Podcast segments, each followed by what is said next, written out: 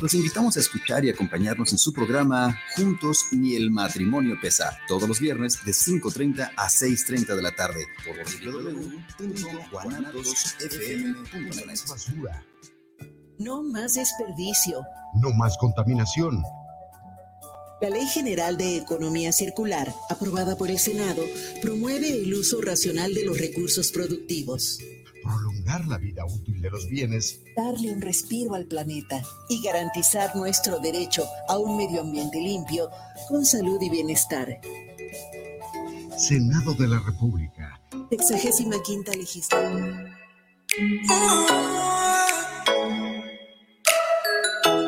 Les invitamos a escuchar su programa Entre Amigas y un Café, todos los sábados a las 8 de la mañana con sus amigas Amale y Lorena, donde trataremos diversos temas de psicología, tanatología y del acontecer diario. Recuerda, sábado a las 8 de la mañana por esta señal de guanatosfm.net y por nuestra fanpage Guanatos FM Network.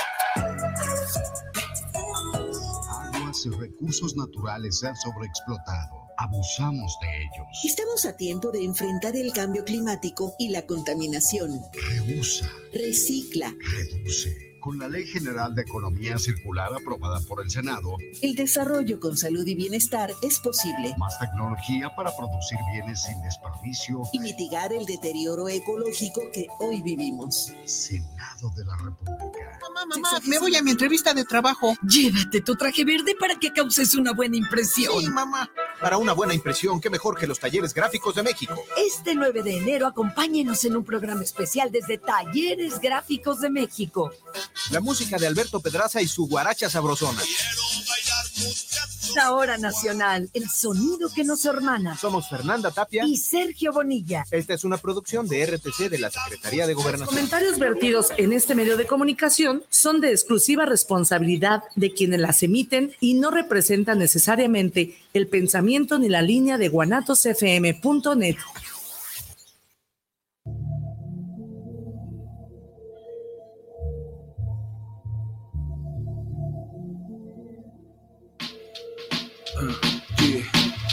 Sigo sintiéndome conforme, sediento. En este desierto sigo despierto. Mis pies en sello, pero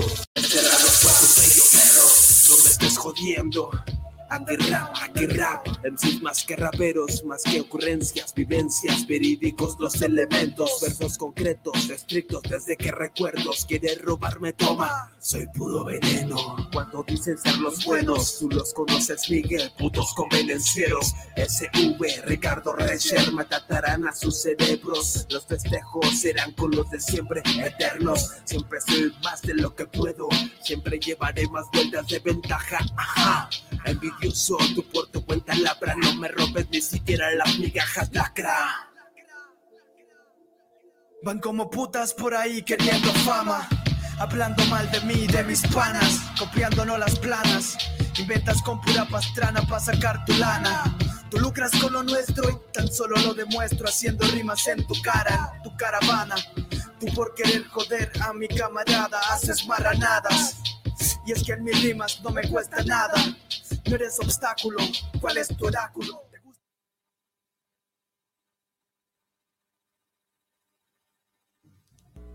Ok. Muy buenas tardes, tengan todos ustedes bienvenidos a este su programa Poesía the House Radio, el cual se transmite todos los sábados en punto de las 5 de la tarde. Y en una edición más, eh, aquí desde Guadalajara, Jalisco, mi nombre es Víctor Chávez, de Poesía House. Y, perdón, llamada inoportuna, pero bueno, aquí estamos una vez más, bienvenidos sean, aquí una sesión más de este su programa de poesía en la que tenemos, tocamos ciertos, un chingo de temas diversos, diferentes. El día de hoy tenemos eh, un invitadazo especial, eh, invitada especial que viene desde Perú y que como todo, ¿sabes? Está bien loco porque las coincidencias bien cabronas. Tú eres de Perú, estamos aquí en México, ni siquiera nos ubicábamos ni nada, pero se hizo la conexión. Él es Luis Boselli. ¿Cómo estás? ¿Qué tal? Eh, saludos a todos los amigos. eh, que nos escuchan. Gracias, Víctor, por, por, la invitación. Gracias, Ángel. Gracias, Liz. Acá estamos disfrutando de Guadalajara y nada, abierto a la entrevista y a la lectura de poesía y lo que fluya. Muy bien. Eh, voy a darle paso a pues una remembranza, pues, a un, no una remembranza, sino una eh, de lo que es Luis Boselli. Me dice Chiclayo, en algunas cosas ahí me ayudas porque sí, está, ahorita que estábamos hablando fuera de, del aire, tenemos como que algunas cosas que no nos, no bueno, los dicen de una forma en Perú, otra forma aquí la decimos en México, pero bueno, Luis Boselli, Chiclayo, Perú, 1981. Estudió en la Escuela Superior de Música Ernesto López Mindrau. Es administrador de empresas y PAE en la especialidad de marketing y violinista amateur. Ha publicado Pisicato, Labio, Hipocampo en el 2006, Alucinado, Lustra 2009, ARCS, Consumo. Uh, Consumo Poéticas, Paracaídas 2012. Participaciones tras las huellas del poeta, Santiago de Chile 2007, Festival Internacional de Poesía, Cielo Abierto, Barranca 2009-2011, en el primer Festival Nacional de Poesía, eh, Puerto Alucinado, sí.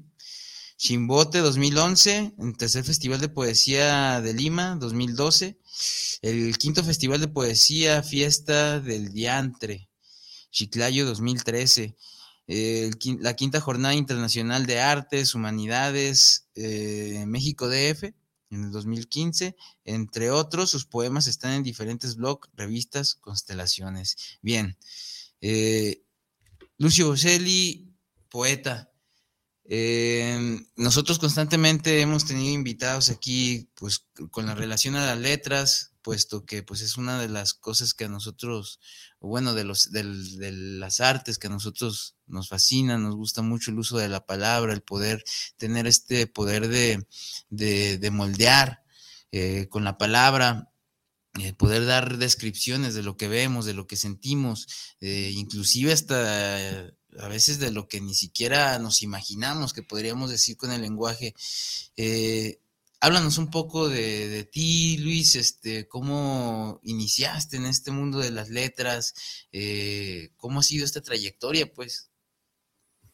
Sí, buena pregunta. Eh, para iniciar, sí, soy de Chiclayo, es una ciudad al, norte de Perú. En Perú hay norte, Sierra Selva.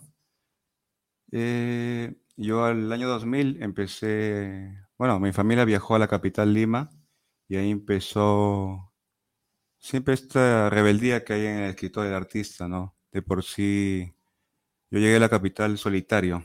Siempre fui, como te conté hace unos minutos, que de niño era introvertido, típico niño introvertido en mi mundillo, ¿no? Y llegando a Lima, como que quebré bastante hielos con la vida, con las experiencias que tuve. Y en esa tristeza, nostalgia, obviamente nunca falta ahí el papel, un lápiz y empecé a escribir mis primeros poemas, mis primeros intentos, mis primeras rimas, que los escribí así silenciosamente hasta que creo que tenía 20, 21 años, me animé a, a mandar ese grupo de textos, que eran como 30, 40 poemas a un poeta en la casa del poeta peruano, ¿no? Para ver si existía una respuesta y creo que pasaron dos semanas y me respondió por un email que esta típica frase que ya habrás escuchado, hay madera, ¿no? Hay madera en tus textos. Me recomendaba una serie de autores a leer y que me invitaba a una feria de libros para, para conocer más el mundo, ¿no? Ya.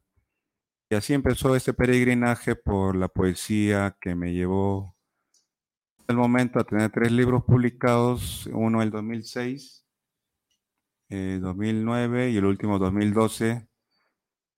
Eh, prácticamente este tercer libro como que me dio, el que me dio más alegría, ¿no? Más viajes, se puede decir. Y de por sí mi libro más maduro, ¿no?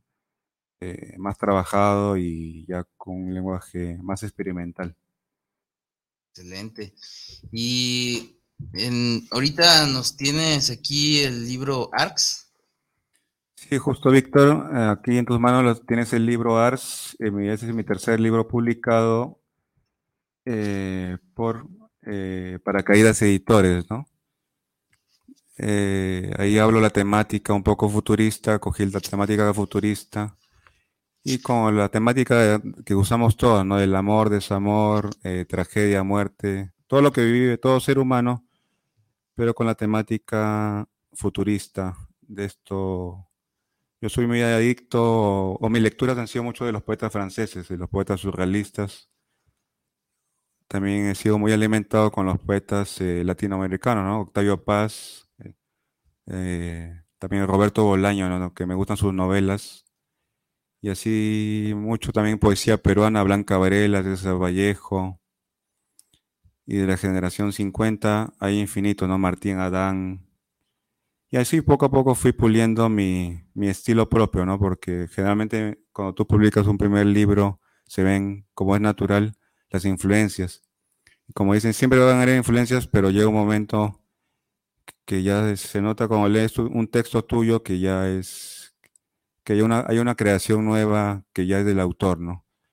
Que eso he logrado, creo yo, en mi tercer libro, que ya se ve un Luis Boselli encaminado ya en su propio lenguaje, como le comentaba Ángel, un poco lúdico.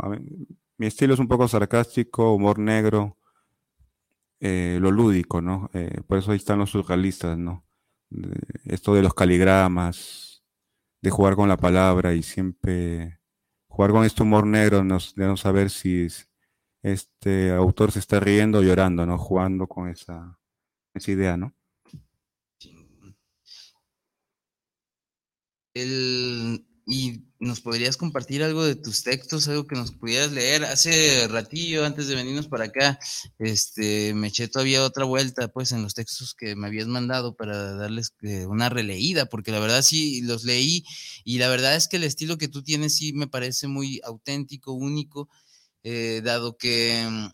Mm, a veces estamos acostumbrados a que, o más bien tenemos la idea de que la poesía tiene que tener cierta, eh, una formalidad pues muy, muy cabrona, muy arraigada. O sea, a veces creemos que la poesía nada más tiene que hablar de un amor muy, muy rosa, muy, nosotros aquí decimos muy, muy empalagoso, muy, cursi, muy cursi. Y o inclusive que la poesía eh, es solamente para cierto tipo de personas y sin embargo, aquí, pues hasta el cansancio nos hemos hemos dicho que la poesía va más allá, ¿no? Entonces, cuando estábamos, estábamos leyendo tus textos, sí, ya, eh, ese, lo que acabas de comentar, pues es humor negro, ese sarcasmo, ese decir, wow, e, es otra forma de poder decir las cosas, inclusive a veces con no tantas palabras y otras que sí son más extensas algo que nos puedas compartir ahorita de tus textos para que la banda este, pues se vaya ahí familiarizando pues con, con tu escritura. Sí, justo vamos a ver al azar lo que dice el ojo. Eh, voy a leer el poema titulado Confundió. Confundió la luz del reflector del auto trasero con el ocaso Confundió automóviles con personas que rodaban y respiraban gas propano. Confundió pulmones con branquias en ámbar. Con fundamento giró a la derecha y se estacionó no en el ballet parking, sino cerca de unos latidos de pichón colgados en el cable. No eran latidos del sol, sol, sol, bocinazos de 26 grados centígrados en gravedad cero sin equilibrar.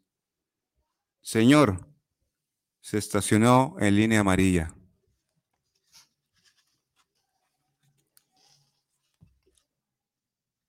Y este texto que tiene otra temática se titula Silana. Yo no escribo cosas profundas, yo escribo cosas nimias. Por ejemplo, Tergiverso el verso y magia. Silana salta la soga a las dos de la mañana. Silana, oh Silana. Mientras los de hielo se deshacen de la nada. Y yo chupo sus dientes, sus treinta y un dientes y medio. 31 puertas blancas y una el abismo magma. Bravo, bravo, bravo. ¿Qué onda, Luis? Este, yo venía, eh, cuando venía hacia acá, me venía preguntando, pues, ¿qué sería para Luis el, el ser poeta? Porque a veces hemos escuchado, ¿no? Dice, pues, ¿qué trabajo es el ser poeta? O sea, eso, ¿Dónde, ¿Dónde, te van a contratar, cabrón? A veces a mí, mi propia familia, eh, cuando yo me empecé a, no, voy a hacer un libro y les decía a mis familiares, ¿por qué haces eso? O sea, enfócate a tu carrera o no sé, busca un trabajo que te gane mejor. ¿Qué, qué poeta? Y uno a veces sí se siente como, chale, pues es lo que a mí me gusta y lo voy a hacer. Y sin embargo, al final, eh, esa satisfacción que sientes, pues, al poder ver plasmado o en físico, pues, lo que desde tus pensamientos ha nacido, pues sí es algo que te reconforta, ¿no? Bueno, en lo personal, yo tengo una foto en la presentación de, de mi primer libro que se llama Poesía para Enfermos con mis papás al lado. Y es una foto que tengo muy, pues muy cerca, pues porque veo a mis padres que están como muy contentos, satisfechos de, lo que yo estoy haciendo, a pesar de que en algún momento sí me dijeron, oye, deja eso, eso no, no va a dar para nada. Claro. ¿Qué es para ti, pues, el ser poeta o qué onda? ¿Qué, con qué, ¿Contra qué has tenido que luchar o no has luchado contra nada? Sin embargo, has salido... Sí, tu, tu, tu comentario me toca, ¿no? Eh, a todos nos toca Generalmente siempre escuchamos este, esta rebeldía o esta bronca que hay con los papás, ¿no? Por ejemplo, en mi caso era la música, ¿no? Eh, por un lado, mi mamá quería que yo sea música, como te comenté hace unos minutos del violín, ¿no? Había una onda, mi hijito de repente termina en el conservatorio de música o tocando en Grecia ahí solito, en un anfiteatro. y por otra parte, mi papá, como es natural, ninguno de tus papás o padres quiere que te mueras de hambre, ¿no? Siempre quieres quieren que hagas algo productivo. Y por un lado, mi papá dijo, estudia administración marketing. Y creo que eso me llevó a estudiar administración marketing. Y ahora a mis 40 años eh, doy sí que va, doy sí a que valió la pena todos esos intentos, porque igual eh, eso, la poesía siempre estaba, ¿no? Así, es cuando me animo a los 23 años, 24 ya lanzar, como te comentaba, estos textos de este poeta y es cuando me empezó a invitar, ¿no? Pero sí tienes razón cuando esta idea de, que, de, qué vas a vivir, como esta idea también absurda que algunos tienen de la bohemia, ¿no? Que solo es alcohol, drogas o, vas a terminar abajo de un puente. Pues la poesía no es eso, ¿no? Es, es tú que eliges de eso, ¿no? O cuánto contaminarte de lo bueno o malo, ¿no? O cuándo salir fuera de ese contexto, eh, la poesía siempre va a estar, porque tú puedes escribir de cualquier persona, ¿no? Como decimos, decimos en Perú, de una emolientera que vende, vende choclos o camotes hasta un empresario, o sea, todo, todo te inspira, todo es sensible para el poeta. Chingón. Eh, sí podemos, bueno, yo creo que coincidimos entonces en la, en la cuestión de que con la poesía podemos eh, describir cualquier tipo de cosa, sentimiento. La poesía también puede ser inclusive, eh, no sé, oscura, puede ser este de, lucha, pues, ¿no? De, poder eh, de dar un discurso, pues, que vaya en contra de todo lo establecido en un sistema que nos tiene como siempre metidos en lo mismo, ¿no? Y, y eso es algo de lo que nosotros pues tratamos aquí en Poesía pues de, difundir pues a la gente, di lo que piensas, di lo que sientes sin miedo a equivocarte. Y si te equivocas pues cuál es el pedo, o sea, eh, aquí no venimos ni siquiera a decir a ver quién es el más cabrón o quién es el más, eh, el que no tiene tanto talento, sin, sino el tratar de hacer ahora sí que una comunidad pues en la que podamos avanzar de la mano, pues codo a codo y que cada quien si tenga alguna duda, pues entonces eh, poder pues, no sé, buscarle una solución, eh, aclarar esa duda.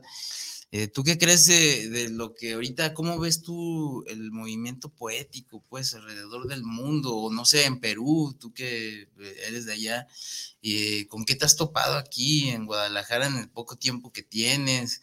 Este, ¿Cuál es tu, tu visión, pues, en esa cuestión?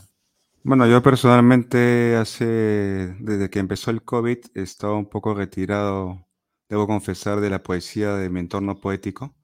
Por lo mismo que el COVID ah, ha dado prioridades, ¿no? Primero cuidar a tu familia, tanto que ha cambiado a cada uno de nosotros.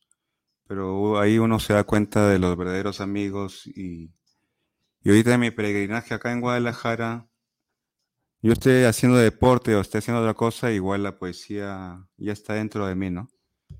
Y así va este camino de seguir descubriendo. ¿Alguna pregunta que tengas acá para nuestro invitado?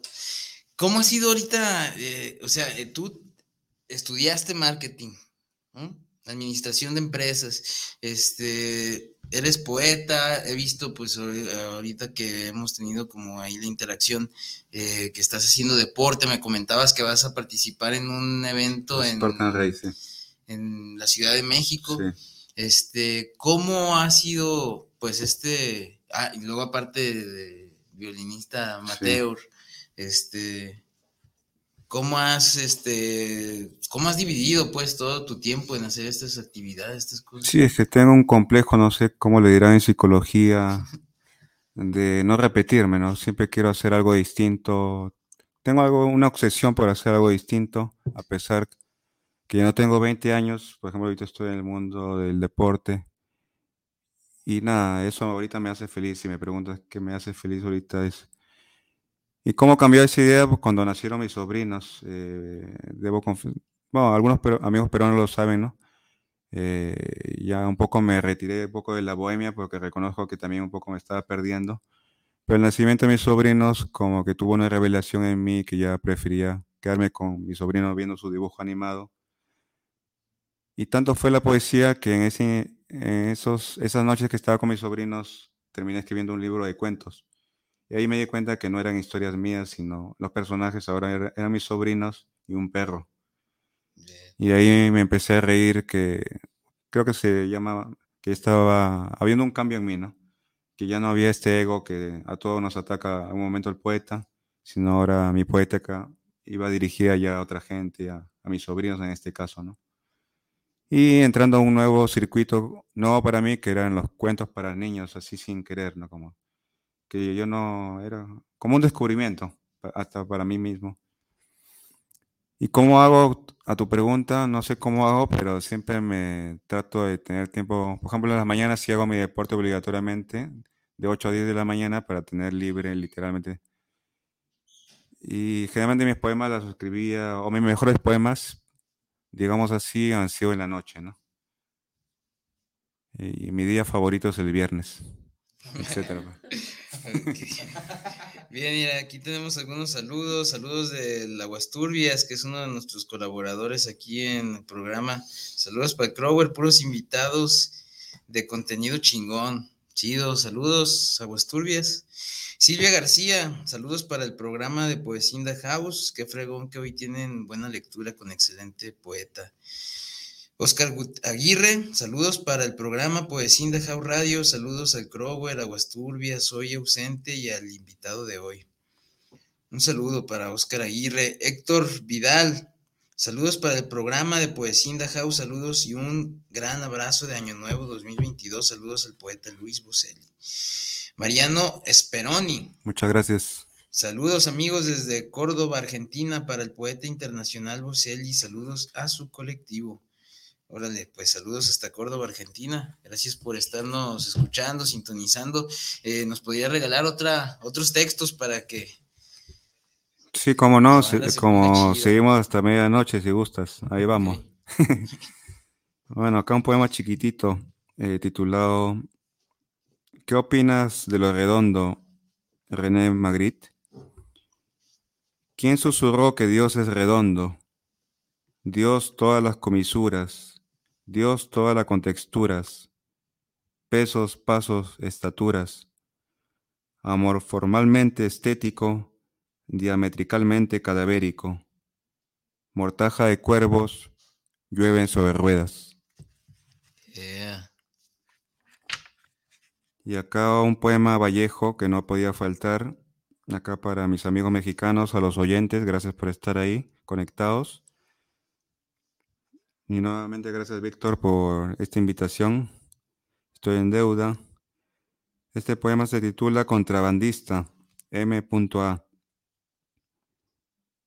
Vallejo, terrícola mayor, triste cisne blanquirrojo acurrucado en el infinito, fotografiando desde las alturas del cóndor gigantografías, figuración de banderas, aglomeración de células, de cama de dos plazas distendidas, indiferente a los poetas cacas del hoy, que dicen poco, que se parecen al bruto libre del poema 13. Y usted, Vallejo, tiene compasión de satélite. En su inmortalidad nos sonríe espirituoso, sabio. Y nosotros, inmaduros chicuelos, jugando con la gravedad y los colores de nutrido de la música y nosotros, jóvenes abstractos, agachando la mirada, moqueando, sonriendo, santiguándonos un minuto y medio, sin motivo alguno, y nosotros, contrabandistas, contrabandistas melancólicos, nunca escribiremos un trilce, y hoy es 2101 y anochece la piedra.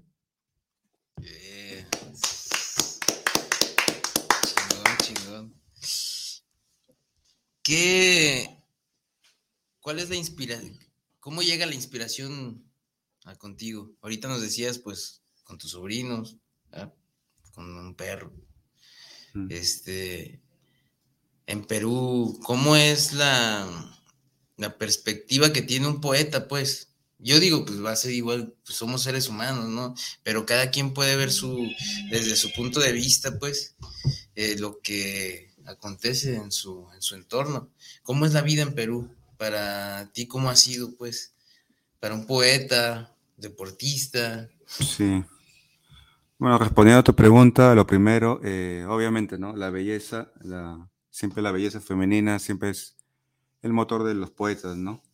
Y de por sí la vida, ¿no? La vida misma, eh, las personas que conocen, los niños, y en este caso también eh, mi perro, ¿no? Que quien no tiene una mascota, hay una frase, ¿no? Que quien ama a los animales ama la vida, ¿no? Quien hace daño a un animal significa que está por mal camino, ¿no? Y tu pregunta era, siempre salgo por las ramas. Eh, tu entorno en Perú, ¿cómo ha sido para ti? Pues, ¿cómo te ha ayudado a lo mejor también en ver el mundo Sí, eh, a ver, yendo más directamente al grano, como se dice, ¿cómo que ve el hielo? Eh, nada, viajando, conociendo, perdiéndome. ¿Cómo me ha ayudado el entorno? Eh, ah, me han invitado obviamente a festivales.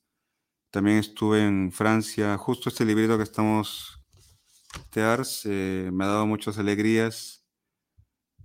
Es tanta alegría que era, estaba en el trabajo así como oficinista y recibo un correo, Luis Boselli, eh, tu libro ha sido seleccionado para una antología en Francia, ¿no? Y del poeta que ya conocemos, Arthur, Arthur Rambón.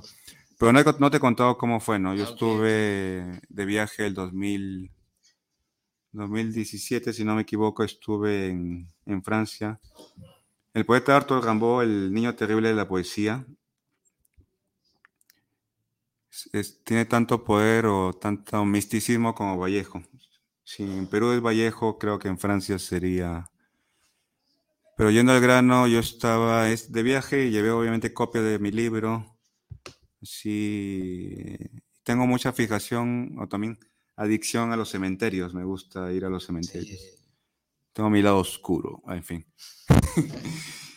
y, y llevé copias yo estaba solito. Estos. Los mejores viajes es cuando vas solo, porque es un descubrimiento para ti mismo y te conoces más como persona y llega una éxtasis que te da revelaciones que nunca habías visto. Yo dejo este libro en una pileta. Eh, Arthur Ramón nació en la ciudad de Charleville, Mesieres. Yo estaba en esa ciudad justo donde nació. O sea, imagínate, yo estaba así como niño de cinco años con un algodón de azúcar. O sea, yo estaba súper feliz, pero estaba solo, ¿no? Sí, sí. Y empezó a dejar estos libros en la pileta de agua. Y giré y le estaba cayendo agua y igual lo dejé, no lo moví, o sea, lo dejé como estaba.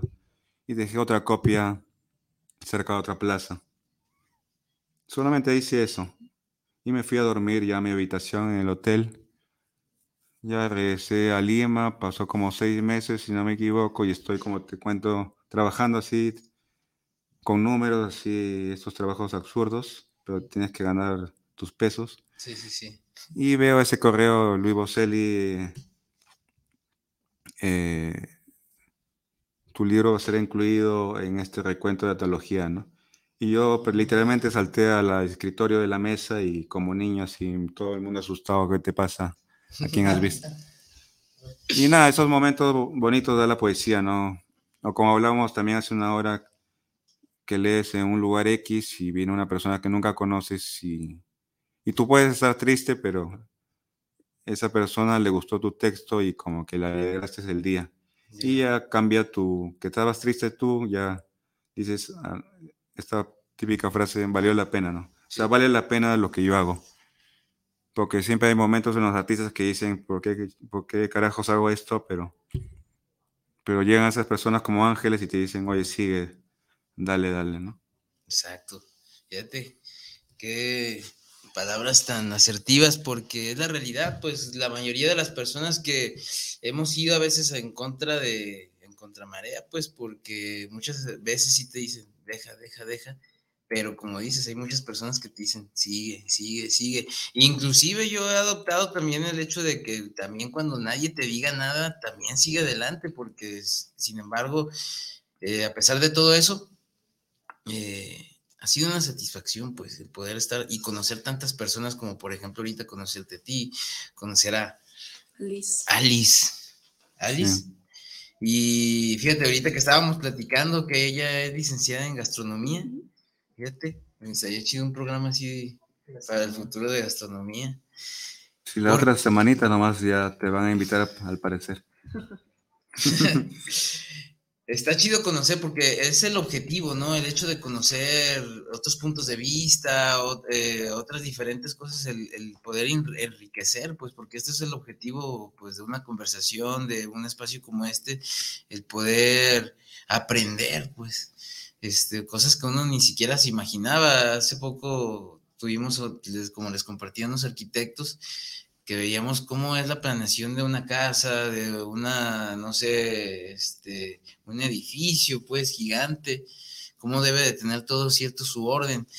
Ahí un regreso a, contigo, cómo nosotros podemos encontrar la poesía en cualquier cosa, porque a veces nos dicen, oye, pero la poesía, que la poesía está en todos lados.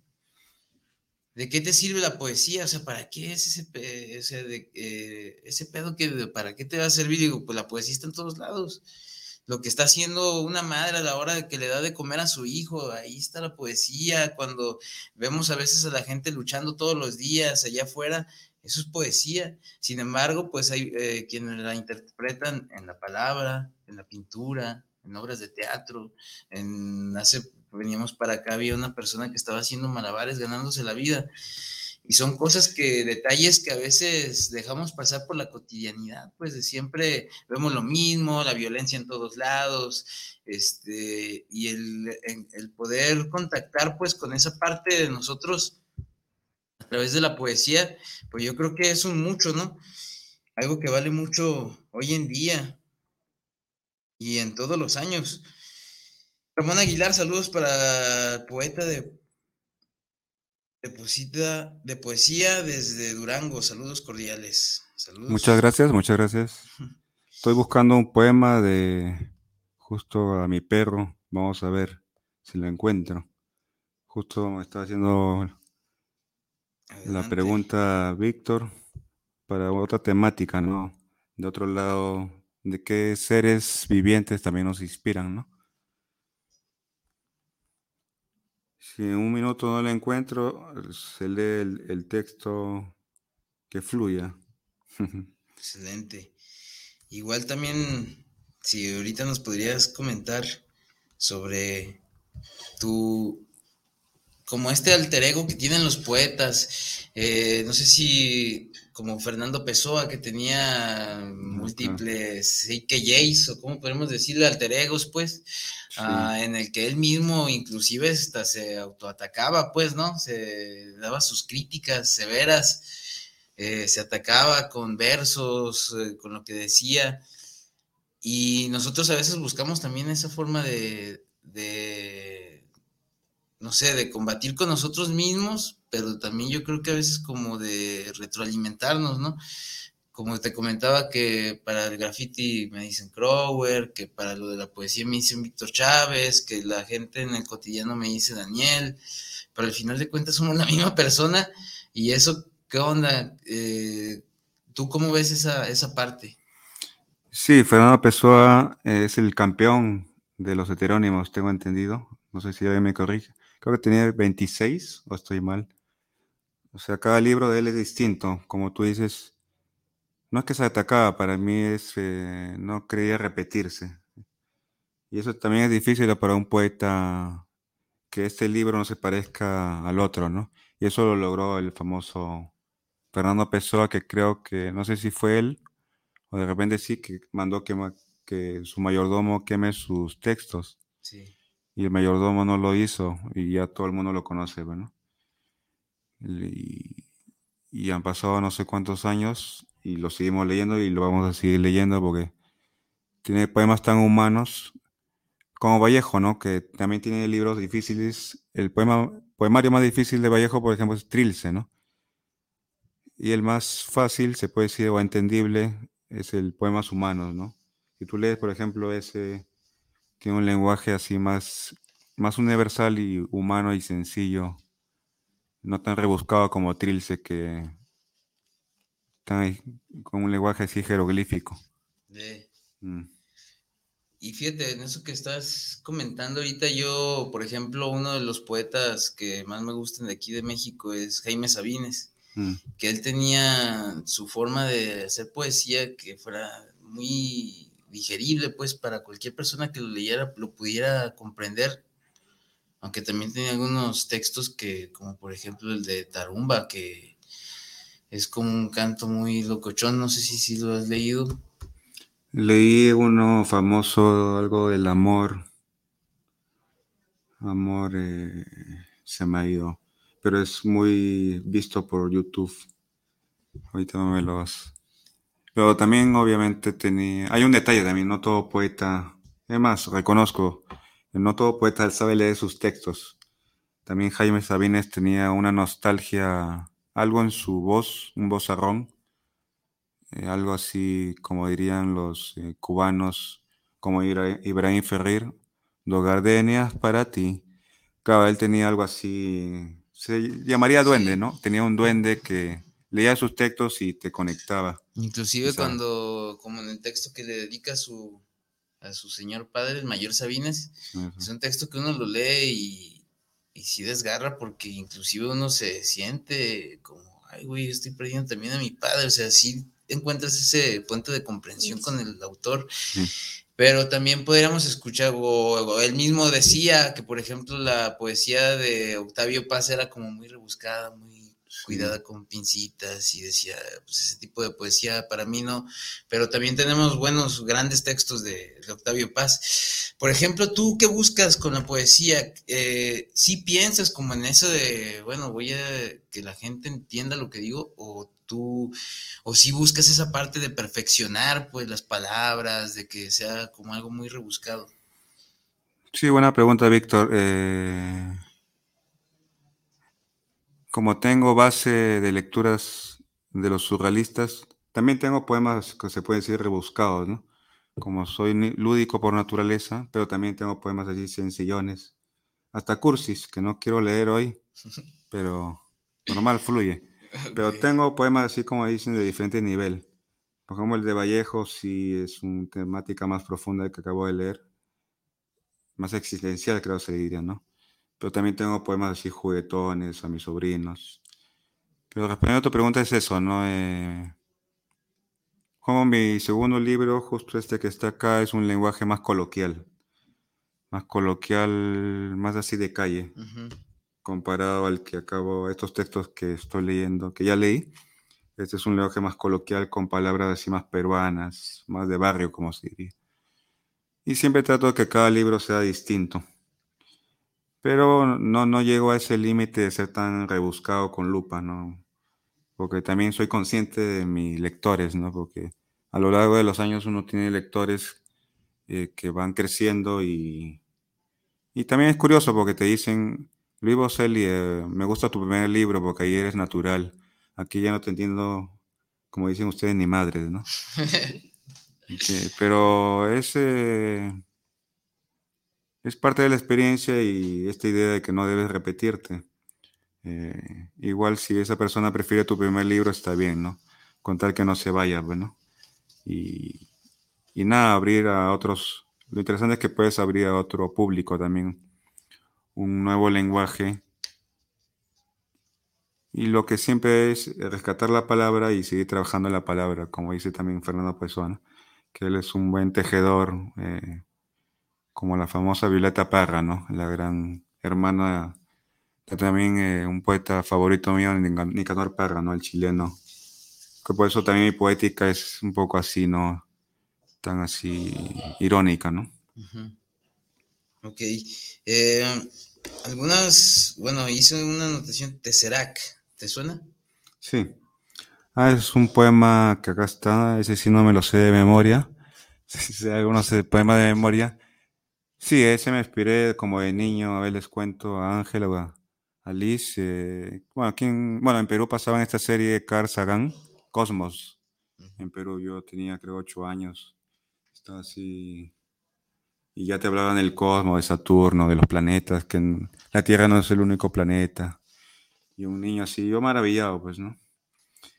Y como que ese poema tercera es un pequeño homenaje a Carl Sagan, ¿no? Al famoso eh, lector eh, científico del cosmos, ¿no? Que todavía sigue latente para mí, ¿no? Sí, fíjate, y eso, el gran ah. lector del cosmos, del universo. Eh, fíjate, yo busqué como la definición de qué es Tesseract. Es un cubo, ¿o qué encontraste tú? Yo encontré Testimonio Social de Ética Revolucionaria Asociación Civil. A ver, curioso. Y dije, sí habrá, pero, pero por lo mismo, de que como es, eh, el texto habla de lo que Carl Sagan, pues, en esto de los planetas y todo este rollo, y dije, ah, cabrón, pues, como que no cuadra muy bien con eso, y por eso te quería preguntar, pues sí me llamó la atención. Este, había leído uno que habla sobre, sobre la hierba, bueno, dices gras, ¿no? Que... Ah, justo está acá, ah, de fútbol, soccer. Sí, ese poema ocasionó mucha controversia y como, como dicen, broncas entre los coetanos, poetas de mi generación, porque en Perú mucho es el, el deporte modelo es el, soccer, ¿no? Y hay un poeta famoso, Juan Pierra, Pierra eh, Juan Parra de Riego, corrijo, Juan Parra de Riego, él escribió un poema famoso al fútbol, de un jugador famoso de fútbol en Perú.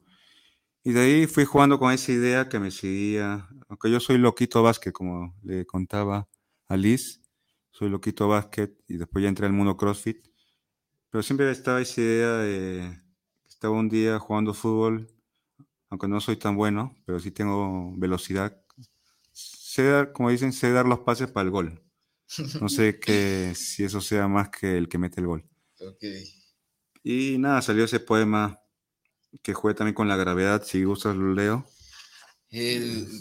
como veas, si quieres leer que ya tenías y luego el otro. y Claro, a ver, Tesseract. Con el epígrafe, para hacer una tarta de manzana, primero tienes que crear un universo. Carl Sagan. Estamos atrapados en tres dimensiones, pero soñamos cuatro mujeres diferentes en un solo plano.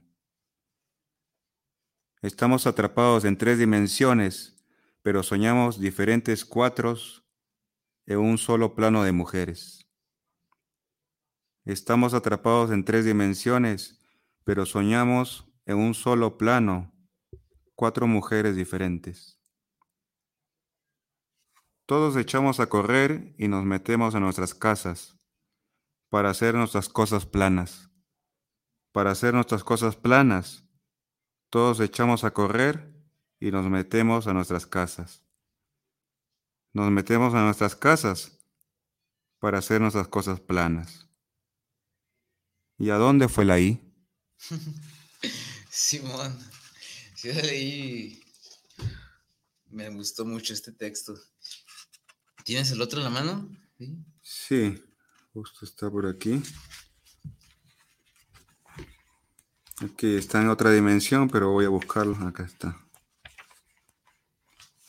Sí, acá está. Eh, hablas de proyectos, ¿no? El proyecto de cancha sintética. Sí. Ah, no te conté la verdadera. Ah, que estamos revelando cosas. Yo estaba justo estudiando marketing, me, me has hecho acordar. Eh, estaba en mi carpeta, pues, en estas clases, salón de clases, y el profesor me descubrió yo estaba justo leyendo, ¿no? Así con la cabeza, cabeza agachada y, leyendo concentrado un libro. Creo que era de poesía surrealista y, y no, no, me di cuenta que el profesor estaba ahí a 5 centímetros mío. Tú sabes que acá está prohibido leer, eh, concéntrate en clases, ¿no? Y cerré el libro. Y ahí nació este... Ah, y justo el profesor explicaba en la pizarra el organigrama, ya me hiciste, me el organigrama, ¿no? De, de la jefatura, ¿no? De la gerencia. Y en esta, un día que salí un viernes, justo los viernes son mis mejores poemas, ahí me inspiré. O sea, imaginé esta escena, cambié, cambié la temática, jugué con la idea de, un organigrama, estos casilleros, imaginé una idea, una imagen ah, como si fuera un cosmos. Y salió justo este texto, ¿no? Imaginé que era una constelación. Y escribí una encuesta. No escribí una encuesta para ver quién iba más a mi negocio, a mis sangucherías, sino escribí una encuesta. Y como dicen, mejor leo, ¿no? Eh, proyecto de canchas sintéticas para poetas naturales. Encuesta. 1. ¿Usted prefiere jugar de noche en gras natural, arena, cemento o en el aire? 2. ¿Usted jugaría encima de los planetas sin dañar la capa de ozono? 3. Usted sabe que jugar conlleva raspados, fracturas, lesiones, tanto en gras natural como en gras sintético. ¿Usted estaría dispuesto a jugar en una cancha de gras estelar y patear, patear el balón a una nueva galaxia?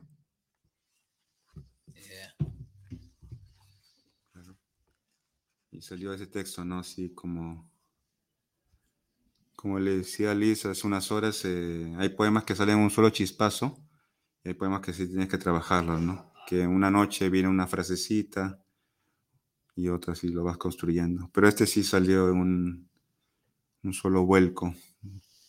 Sí, y como dicen, y son como esas pues qué chiripa, ¿cómo decimos aquí? Una de esas que te salen de chiripada.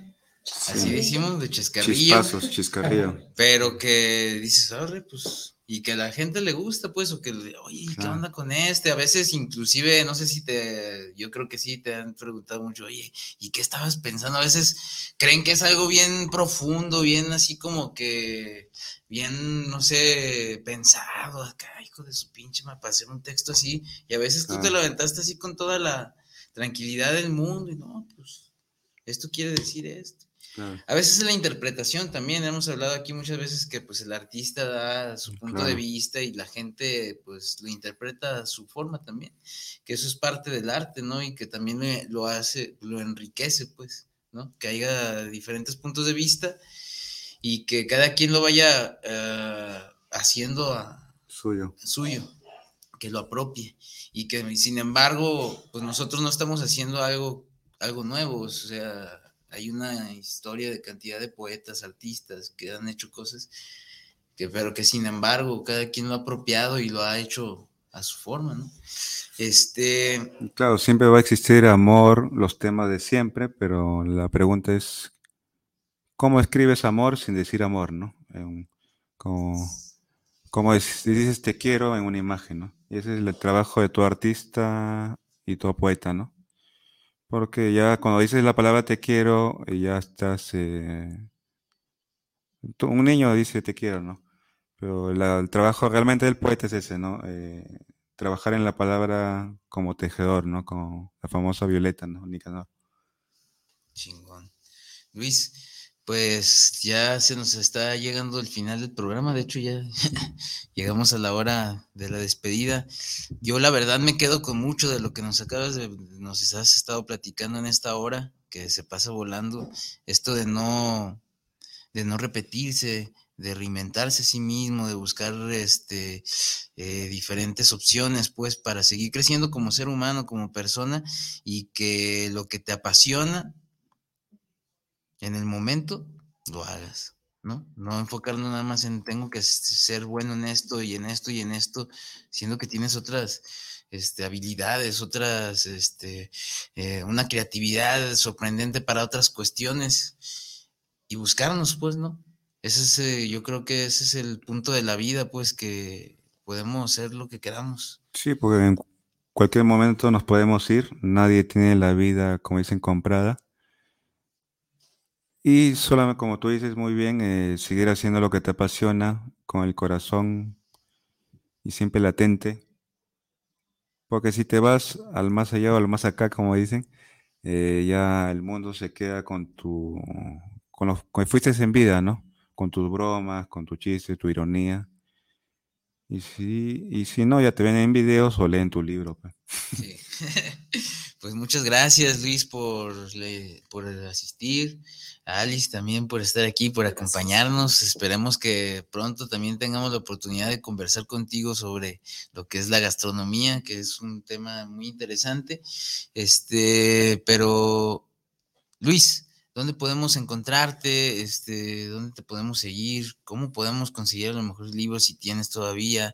Eh, compártenos para...